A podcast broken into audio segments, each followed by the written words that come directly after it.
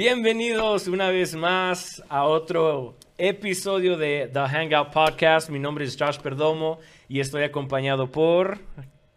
Keila Perdomo. Agapito Ávila. Ah, ya no sabían con quién iba a comenzar, ¿verdad? so, estamos contentos y alegres que estén acompañándonos el día de hoy. Y honestamente, eh, primero que nada quiero darles gracias a cada uno de ustedes que nos sintonizan cada vez que ponemos un video. Mi deseo, nuestro deseo, ¿verdad? Es, es que estos temas que estamos abordando, que estamos hablando y expresando, que sale del corazón de cada uno de nosotros, realmente tenga un impacto en su vida, que realmente ah, aprendan y que el Señor toque sus corazones. Y este, espero que sea de edificación y bendición a cada uno de ustedes que sintonizan estos temas en audio o video en YouTube o Spotify o donde, donde sea que todos estos podcasts salgan. So, si tienen preguntas, deseo de conocer más de la escuela de Agapito, de la iglesia, eh, pues, nos pueden escribir por las redes sociales, nos pueden este, seguir en las redes sociales o en YouTube o correo electrónico, como ustedes gusten. So, ya. yeah.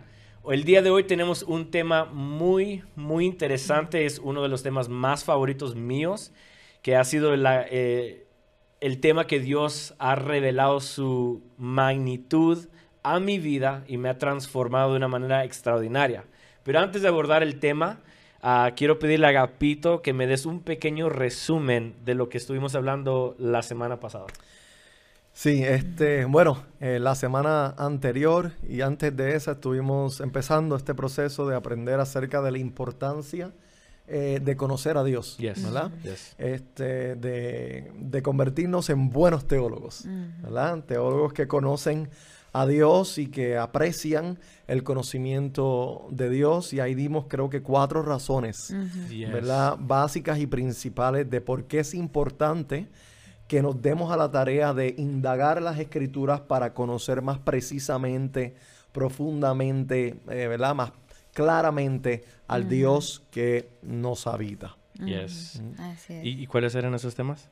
¿Ah? ¿Y cuáles eran esos temas? Ah, bueno, la primera eh, razón fue eh, porque es, es el llamado de la vida eterna, ¿no? La primera razón yeah, es que Cristo dijo, y esta es la vida eterna, que te conozcan a ti, al único Dios verdadero, a quien has enviado. Entonces, la segunda razón fue que al conocer a Dios, eh, nos descubrimos a nosotros mismos, Ah. Descubrimos La nuestra identidad. identidad, de lo que somos. La tercera razón fue eh, para adorarlo, Y vivir piadosamente también. Exacto. Ajá, que sí, que ajá. la- nuestra adoración depende del conocimiento que tengamos acerca de Dios y la Yes. calidad de esa adoración. Y el cuarto, que es el que Ajá, menciona sí. Keila, fue para vivir piadosamente. Piadosamente. Que vivir piadosamente es el resultado de conocer al Dios que es piadoso. Y, y todos estos temas a mí físicamente me han ayudado. Espiritual, físicamente, la manera de mi comportamiento, todo eso ha sido distinto para mí. Ha sido algo que aún ahorita que lo estamos dialogando de nuevo, como que es un recordatorio de todo lo que ha venido transformando mi vida. Mm. Y este, eso es muy interesante de que ahorita estamos hablando de todo esto y estamos volviendo a, a expresar lo que el Señor ha, ha hecho y ha puesto en nuestros corazones, ¿no? So, entonces sí, a mí- hasta mi manera de adorar es diferente. Sí. Eh, mi manera de, de pensar de mi identidad aún es diferente y todo porque pues la teología. Y sí, esa es la importancia de la teolo- teología, ¿no? So, el día de hoy, Agapito, este, queremos hablar sobre un tema que todo cristiano creo que dice que, que saben que Dios es una, un atributo de Dios, que todo cristiano, no importa quién sea, sabe que Dios es este atributo, Mm. pero hay de definiciones y de magnitudes de creencia en um, atributo de Dios. Y estoy hablando sobre la soberanía de Dios. Ujú. Porque hay muchos cristianos, todos los cristianos, como, como digo, saben que Dios es soberano, lo Reconocen. expresan, lo dicen, Mm, Ajá. pero cuando tú le expresas al Dios soberano de la Biblia, no te lo quieren creer. Ujú. Como que es muy difícil Es- par- de digerir. Yeah, a- es bien difícil. Entonces, el día de hoy queremos, quiero que nos tomemos el tiempo para dir- de- decir, expresar y enseñar a un Dios soberano. Mm. So, antes de, de comenzar, uh, Chula, quiero que me leas la definición de la soberanía o qué es soberano. Voy a poner los lentes. Póntelos. Ah, pues aquí, ¿verdad? Tenemos la palabra soberano. eh, pues en griego dice que es dun- dunaste, parece que es la palabra dunaste, que significa ah, gobernante, oficial, poderoso, ah, soberano, alguien con autoridad, Con que tiene la autoridad, poder, So- Ajá. so- soberanía es alguien que está en control, claro. De todo. alguien que está, que es supremo sobre todas las cosas. Y, y quién no va a creer esto, ¿no? Todos lo creen, todos lo confiesan, todo cristiano confiesa que Dios es poderoso. Todos confiesan que Dios está, es, es gobernante, es oficial, pero realmente podemos definir o por- realmente podemos, ah, ¿cómo se dice? Like, can we shred la palabra soberano? Ujú. ¿Qué es la soberanía, Capito? Sí. Bueno, mira, como tú dijiste la- eh, al principio, eh, a pesar de que todo el mundo tiene un- cierta conciencia, conocimiento de, de la soberanía de Dios y todos los creyentes confiesan que a Dios como soberano. ¿verdad? Yeah. En cánticos, en prédicas. Claro, en- en todo. Pero como ustedes bien dicen, cuando vamos a la Biblia y estudiamos la soberanía de Dios según la Escritura, Ajá. Este, nos damos cuenta que es muy diferente a lo que podemos tener, la idea que podemos tener en la mente. Y nuevamente nos encontramos aquí, para mí, ante uno de los atributos más importantes Yes. a, a nosotros en, eh, en hacernos, a, a entenderlo, asirnos Mm. de él, porque mm, los teólogos dicen, y estoy muy de acuerdo, y lo he predicado muchos años, que de todos los atributos de Dios, este atributo de la soberanía de Dios se distingue porque es lo que hace a Dios ser Dios. Si Yeah. le quitamos la soberanía a Dios, ese atributo a Dios, No deja de ser No fuera. Deja de ser Dios. Lo que hace a Dios ser Dios, divino, es. que es soberano. Yeah. Es como una vez eh, mi mentor dijo en una clase, es como, como quitarle la masculinidad a un hombre y creer que todavía es hombre. Lo que hace un hombre, hombre, es su masculinidad. Yes. Entonces así es la soberanía. Por lo tanto, eso indica que nosotros entender la soberanía es vital para poder entender todos los demás Claro. atributos Yeah. de Dios. De ahí parte el ser. Eh, eh, eh, el atributo de la soberanía es el centro de la deidad de Dios. Por lo tanto, todo lo que Dios hace parte desde su soberanía. Su amor es soberano, su santidad es soberana, su libertad es soberana. Todo lo que Él es trae este atributo. Déjate hago una pregunta.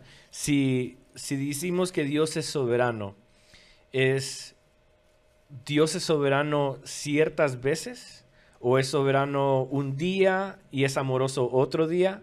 ¿O es piadoso un día y soberano otro día? ¿O cómo, cómo podemos descifrar eso? O sea, Dios es soberano en todo lo que hace. Sí, eh, eh, bueno, ahí estás apuntando a una definición, ¿verdad? Ajá. De soberanía.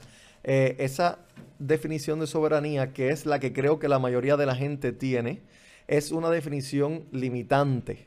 O sea, que limita la soberanía en ciertas circunstancias, ¿verdad? En ciertos procesos, de acuerdo a lo que se esté atravesando. Es como si Dios es soberano en estas situaciones, pero no en estas situaciones.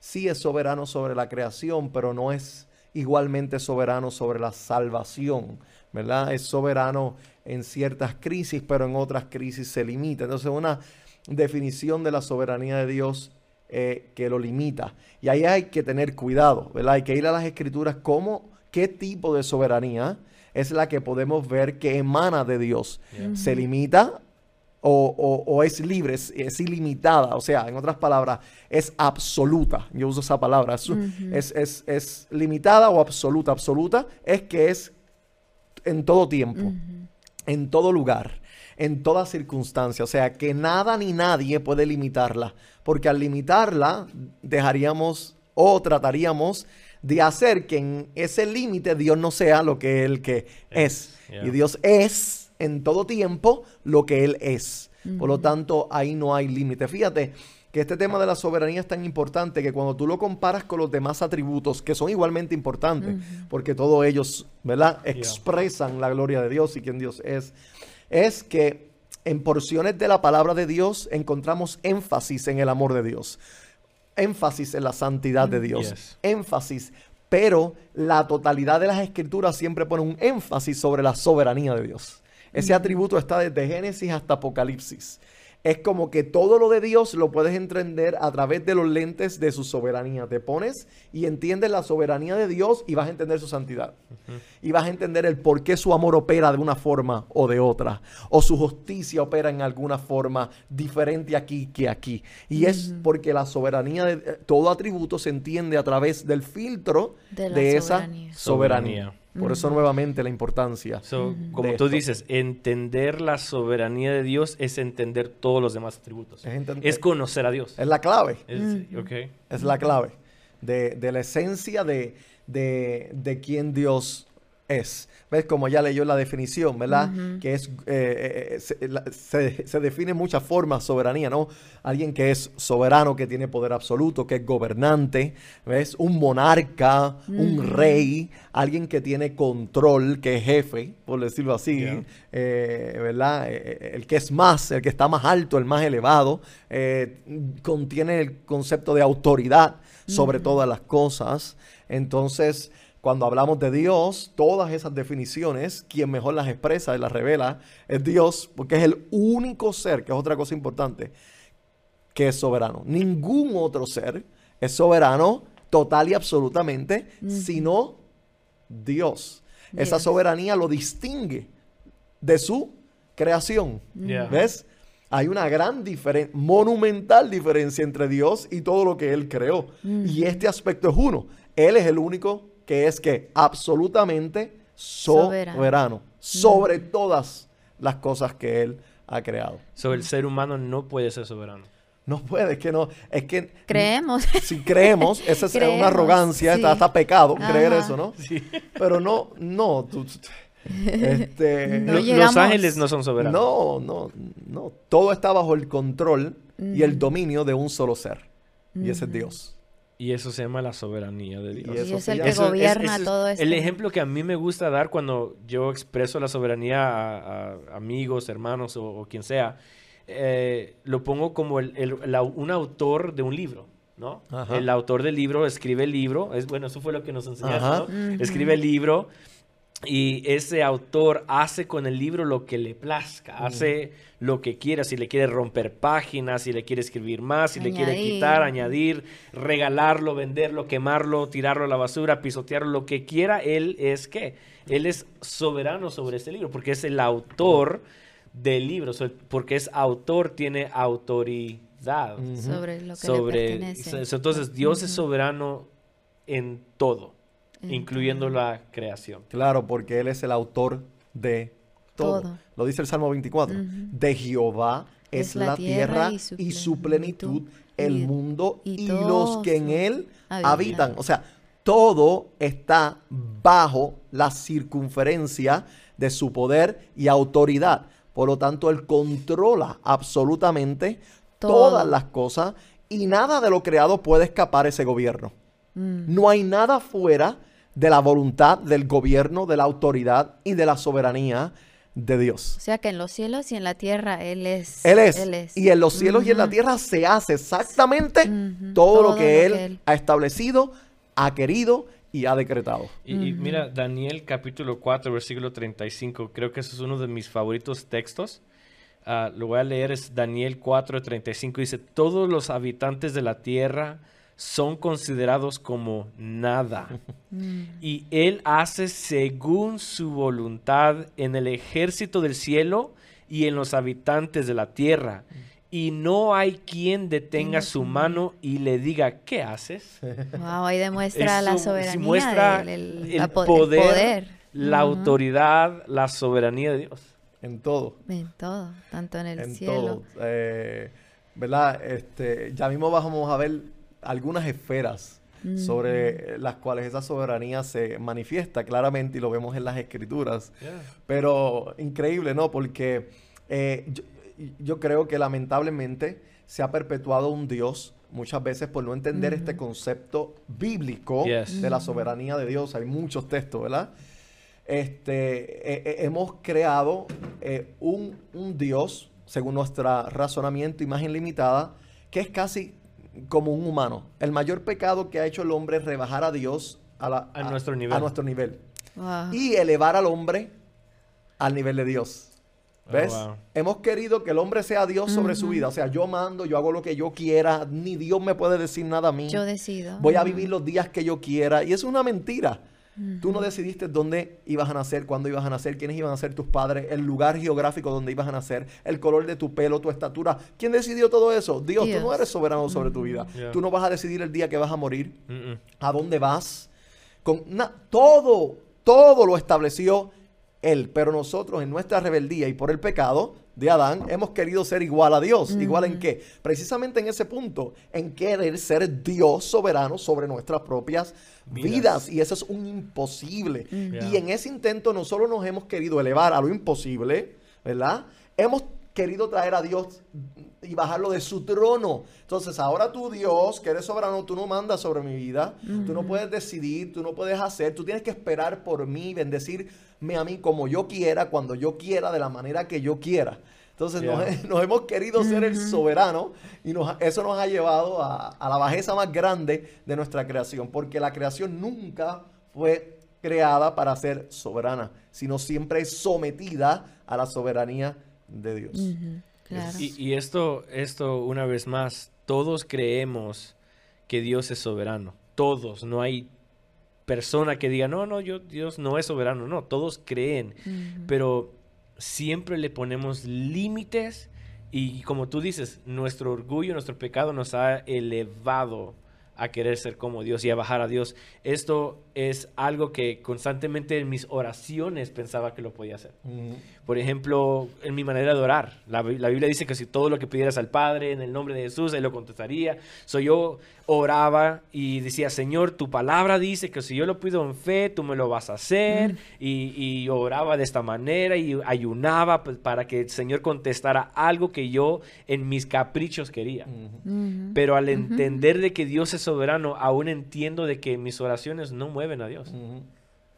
No. No lo mueven. Él es el que, el que decide qué hacer, si hacerlo. Y aún dicen, aún dicen, no, pues no tuve suficiente fe. O, o qué pasó, mi fe me falló, pero no es de que nuestra fe nos haya fallado, sino que fue como Dios quiso eh, moverse en la situación o responder a la situación conforme a su soberanía. Entonces aún hasta cambia esa perspectiva en, la manera en que nosotros eh, pedimos a Dios o cómo vamos ante Dios, confiando, sí teniendo fe de que Él lo puede, si puede, lo puede hacer o, si no, No lo, no lo va a hacer. Esa es nuestra fe, eh, sabiendo de que vamos ante un Dios tanto como lo puede hacer o pues decida no, hacerlo. entonces, una de las preguntas que se, me ocurre que alguien pueda decir, si Dios es soberano sobre todo y yo no gobierno mis pisadas, mis pasos, mi vida, entonces, ¿cuál es el punto? Que Dios manifieste su dominio, su control, su buen gobierno y su sabiduría sobre nuestras vidas. Nosotros reconozcamos y glorifiquemos un Dios que tiene todo bajo control. El fin de la soberanía de Dios es causar nuestra gozo en Dios. Es causar adoración en nosotros, ¿ves? Eh, porque ese Dios soberano no es un patán. La palabra patán no, eh, no está loco, no es un, eh, un, terrorista, no es alguien que usa su soberanía para, para hacer daño. Abusador. Un, déspota, autoritario, ¿ves? Lo que pasa es que cuando hablamos de autoridad y dominio y, soberano lo comparamos con es, eh, personas, ¿verdad? Que han querido ser soberanos sobre otros, dominar, ejecutar, déspotas, autoritarios. Y cuando hablamos de un Dios que es absolutamente, ese es, ¿verdad? Absolutamente soberano, pensamos que, ah, ¿cómo es? No. Estamos hablando que esa soberanía nos conviene. Nos conviene que Dios esté en control. Nos conviene que sea Él el que gobierne nuestras vidas. Nos conviene que Él haya orquestado, ordenado cada uno de nuestros pasos y no nosotros. Nos conviene que Él esté en su trono y que se haga todo lo que Él demanda y establece y dice y no que ponga nuestro destino en nuestras propias manos. Es que la soberanía de Dios, como, como estaba diciendo, siempre la naturaleza humana va a pelear en contra de ella. De hecho, cuando tú estudias todas las religiones, encuentras extremos en las religiones y todos los extremos van siempre en contra de esa soberanía. Hay religiones que, te, que creen que hay un Dios que eh, sí existe, pero está lejos y tan lejos que no le importa lo que nosotros hagamos. Y la mentalidad detrás de todo eso es, mira, Dios no le importa qué decisión o Él no interviene, Él está lejos, está viviendo su vida. Pero eso es para tú poder vivir una, vida con la mentalidad de, ah, pues yo mando, yo decido y como a Él no le importa nada, pues, y nada tiene sentido, pues, ¿ves? O otras teorías, filosofía, Él sí él está cercano y está ahí, pero no puede hacer nada a favor tuyo porque te ha dado a ti un libre albedrío, te ha dado a ti el poder y tú eres quien define tu destino y tú eres quien forma tu futuro y tú eres quien decides a dónde vas a ir, si al infierno o a la eternidad. Y Dios simplemente está ahí para responder a tus decisiones. discutamos eso entonces. Eh, el, libre albedrío. Si Dios es soberano, ¿el hombre tiene libre albedrío? No, no, no, no tiene libre albedrío. Eso es ¿verdad? Yo sé que eso suena bastante fuerte de repente y hay que explicarlo en su propio episodio, ¿no? Sí, sí, Pero básicamente la respuesta es no. De hecho, eh, la idea del, libre albedrío, del libre albedrío, como lo conocemos, es hasta ilógica a la razón humana. Porque el libre albedrío establece de, forma sencilla aquí que el hombre eh, tiene una capacidad de poder tomar una decisión sin ser influenciado por nada ni nadie. O sea, eh, eh, para tú tener un libre albedrío, como se define secularmente, porque la palabra no es bíblica, no vas a encontrar la palabra libre albedrío en la Biblia, y tanto que la predicamos y la enseñamos, ¿no? Es más una filosofía humana, no es un principio bíblico. Entonces, la idea es que tú puedes tomar una decisión, tengo un libre albedrío que me permite tomar una decisión sin ser influenciado ni por Dios, ni por el pecado, ni por la gente externa a mí. Soy libre, total libre. Mire eso, libre, la palabra libre albedrío, dos palabras, libre y albedrío voluntad. Entonces, lo que significa que yo tengo una voluntad libre, libre de que de influencias que cuando yo tomo una decisión la tomo, por decirlo así, en cero. Nada la influencia. No la influencia el pasado, no la influencia el futuro, no la influencia mis emociones, no la influencia a Dios, no la influencia a nadie. Y por lo tanto, yo tomo una decisión. Eso es ilógico. Eso es irrazonable. No hay ni que abrir la Biblia para llegar a una conclusión de que hay algo mal con esa definición. porque Porque toda decisión que el hombre toma siempre está influenciada por algo. Sean por tus valores, sea por algo del pasado, sea por convicciones, sea por la vida sea por la amargura, sea por algo. Tú nunca has tomado una decisión libre. Eso es un imposible. Además, científicamente se dice que solamente, y tampoco, ¿verdad? Pero solamente alguien que está loco mentalmente podría tomar una decisión sin ser influenciado por nada. De la nada la tomé estoy aquí loco, vi a Josh y le di así. Y si me preguntan, yo no sé ni por qué lo hice, pero lo hice. Pero con todo y eso lo hiciste, aunque estás loco, lo hiciste porque algo te tiene que haber influenciado. Entonces, no hay cosa tal como un libre, albedrío. No existe. Dentro de la razón humana y la ciencia no se puede defender ni sostener cosa como tal. Y, y eso lo vemos en las escrituras. O sea, nada en las escrituras me dice a mí que el hombre es, tiene un libre albedrío pero todo me explica la Biblia que Dios está en control de todo. De todas las cosas. De todas las cosas. Entonces creo que, eh, abundando un poquito, creo que lo que se confunde y se llama libre albedrío, que, no debería usarse ese, ¿verdad? Fue la capacidad que Dios le dio a Adán en el principio, cuando lo creó.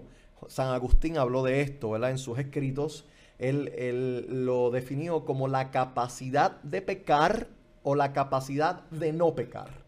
Esa capacidad se le dio al hombre porque se le hizo conforme a la imagen de Dios en el principio. Y Adán tenía esa capacidad. Eso no era libre albedrío. Al fin y al cabo, si no pecaba, era porque estaba siendo influenciado. ¿Por qué? Por Dios, y su verdad. Y cuando pecó, que lo influenció la serpiente y su mentira.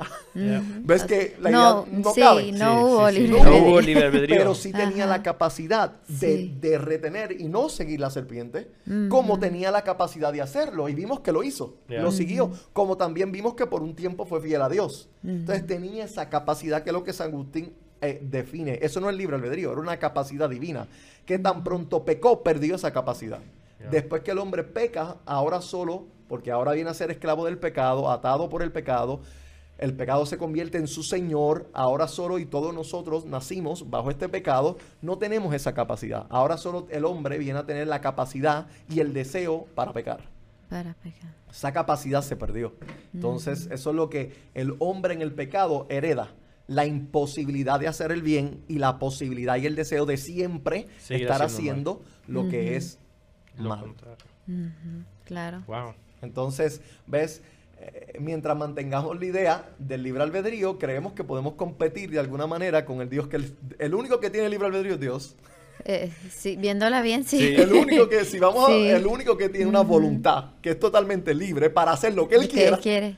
Y cuando él quiera, es Dios, Sí. Así es. no el hombre. Eh, Nosotros vivimos eh, quizás haciéndonos una falsa ilusión que somos nosotros quien, quien tenemos el mando o que eh, podemos decidir eh, qué hacer con nuestras vidas o, o qué decisiones tomar o, o tener control de todo. eh, quizás es una falsa ilusión de nosotros, pero al o sea, final del, del día eh, Claro. el único que decide todo o, o cada eh, etapa de nuestras vidas eh, es, es Dios. Dios. Es Dios. Y mira, sí. fíjate, te voy a hacer un ejemplo que ayuda a la gente, ¿verdad? Porque la gente dice, pero es que yo tomo decisiones todos los días y las tomo yo y hay Ajá, consecuencias. Ok, sí. imagínate una computadora. Una computadora, ¿verdad? Tiene un, hardware, un, cerebro, vamos Sí, a decir. sí. Y esa computadora tiene la capacidad de hacer, tomar, ¿verdad? Por decirlo así, a- ejecutar decisiones. Pero para aún ejecutar esas decisiones, tiene que haber alguien que toque el teclado, que mueva el mouse. Siempre hay una influencia. Entonces, nosotros tenemos la capacidad como seres humanos de tomar decisiones y las tomamos Sí, todos los sí, días. sí. Pero cada decisión está siendo influenciada por algo externo a nosotros. Cada decisión que yo tomo, les voy a dar este ejemplo. Sí, lo, lo he usado mucho en los escritos sobre la soberanía que he hecho. Usted todos los días va a- por las mañanas a su closet, ¿verdad? A su- Claro. a- a, eh, eh, ¿Cómo se llama en español el closet? Algo. Este, Al armario. el armario, el gracias, armario. ¿verdad? Ujú. Y usted tiene- sabía esa palabra. y usted tiene ahí una, una variedad de camisas, de pantalones, de, lo que, y todo, ¿verdad?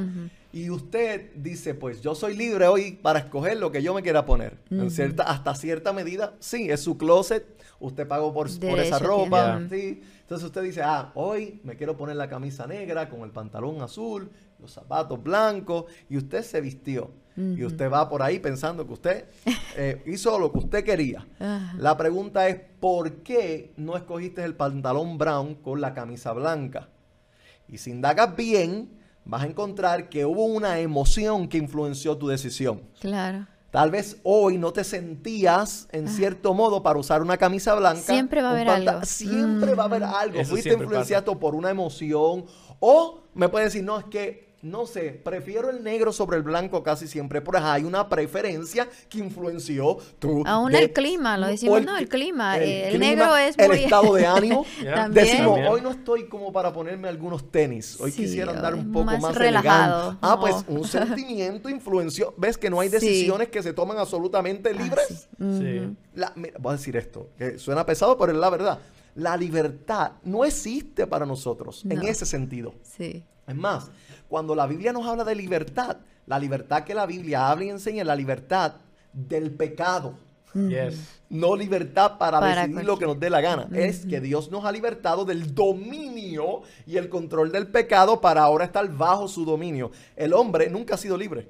Ah, Nosotros creemos una, tenemos una Sí. arrogancia. "Oh, Yo soy libre. Tú nunca has sido libre.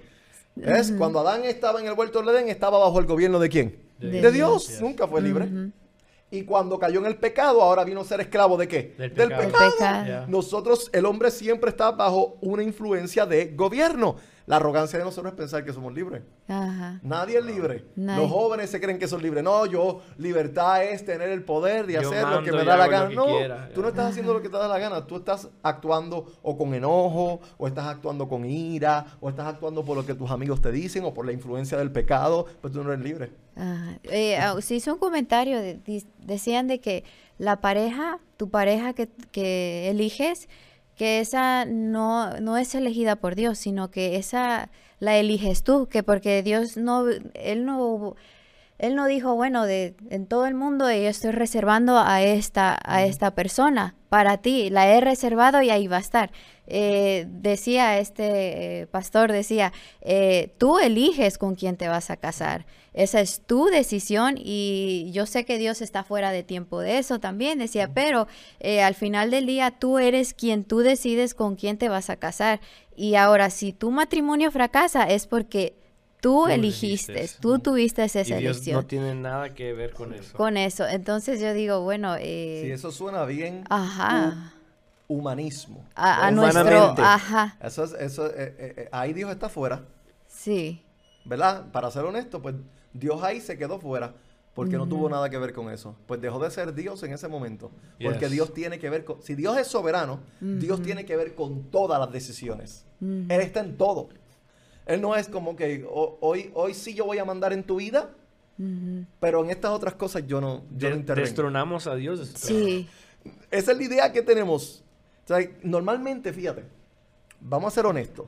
Normalmente llegamos a esa conclusión cuando se trata de decisiones malas. ah, Pero Yes. si torna para bien, Dios estuvo metido en sí, Yes. sí, No, Yes, yes, yes, yes. no, no. Dios estuvo presente como Dios soberano en todo tiempo. Cuando el rey David decidió cometer su pecado, Dios estaba en su trono, como cu- en el mismo día que Dios decidió ponerlo como rey sobre Israel. Dios nunca dejó de estar en su trono y nunca dejó de estar sobre la vida de David en todas las etapas de David. Cuando estuvo abajo en el pecado, como cuando fue el rey aplaudido por el pueblo, Dios fue soberano de cada uno de los días, de cada uno de los movimientos, de cada una de las decisiones, de cada una de las etapas del rey David. Si dijéramos que eso no es verdad, pues tendríamos también que decir al mismo tiempo que entonces no es verdad que Dios sea soberano. Aún lo, eh, entonces Dios aún tiene soberanía o podemos ver su soberanía aún en nuestros fracasos. Es porque Dios, en cierta forma, Él, o más bien Él estuvo eh, presente en todo el claro.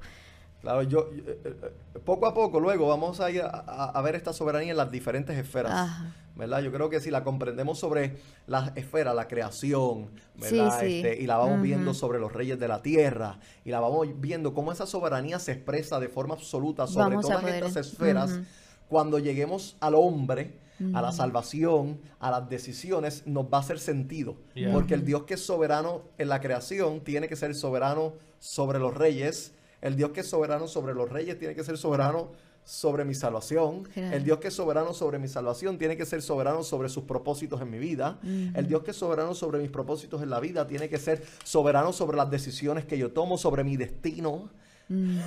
Porque Él no puede dejar de ser soberano sobre ninguna que esfera si es que ha de ser lo que Él es, Dios.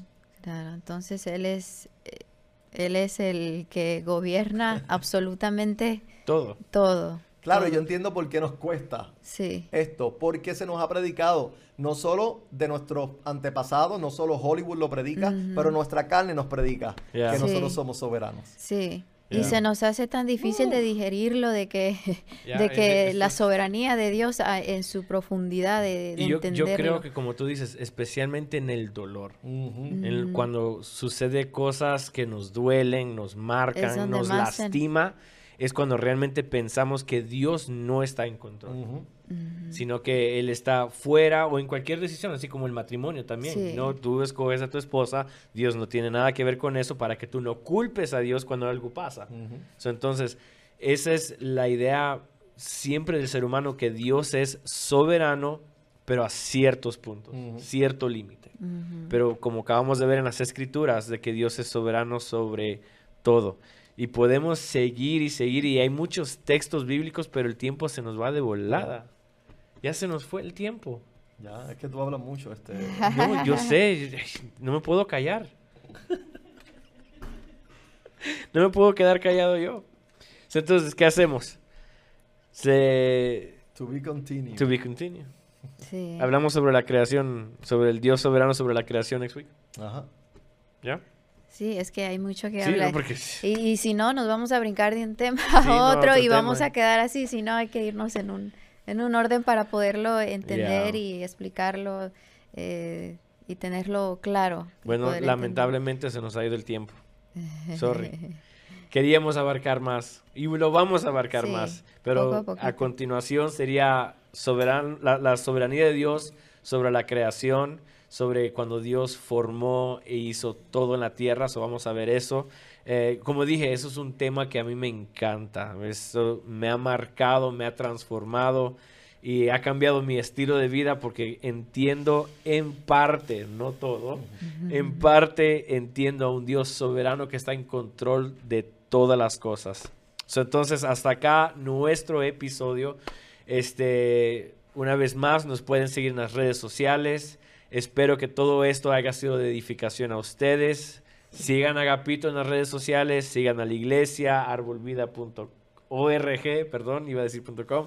Este, so ya, cualquier pregunta, cualquier cosa, tema que quieren que también abordemos, escríbanlo, comenten, compartan estos videos porque queremos que el Evangelio salga a toda criatura, queremos que esta palabra no solamente sea edificación a ustedes, pero también sea edificación a otros. Entonces, hasta acá nuestro día, nuestro tiempo, que el Señor les bendiga.